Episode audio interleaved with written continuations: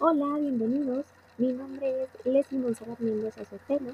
Soy psicóloga y el día de hoy estaremos abordando el tema de ¿qué son las habilidades socioemocionales? Acompáñanos.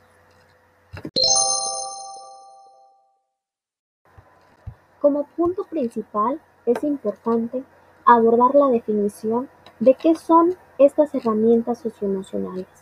Bueno, pues estas son todas aquellas habilidades que podemos encontrar en nosotros mismos, las cuales nos van a permitir entender y regular nuestros sentimientos, la forma de comprender a las demás personas, controlar nuestras emociones, así como sentir y demostrar empatía por los demás.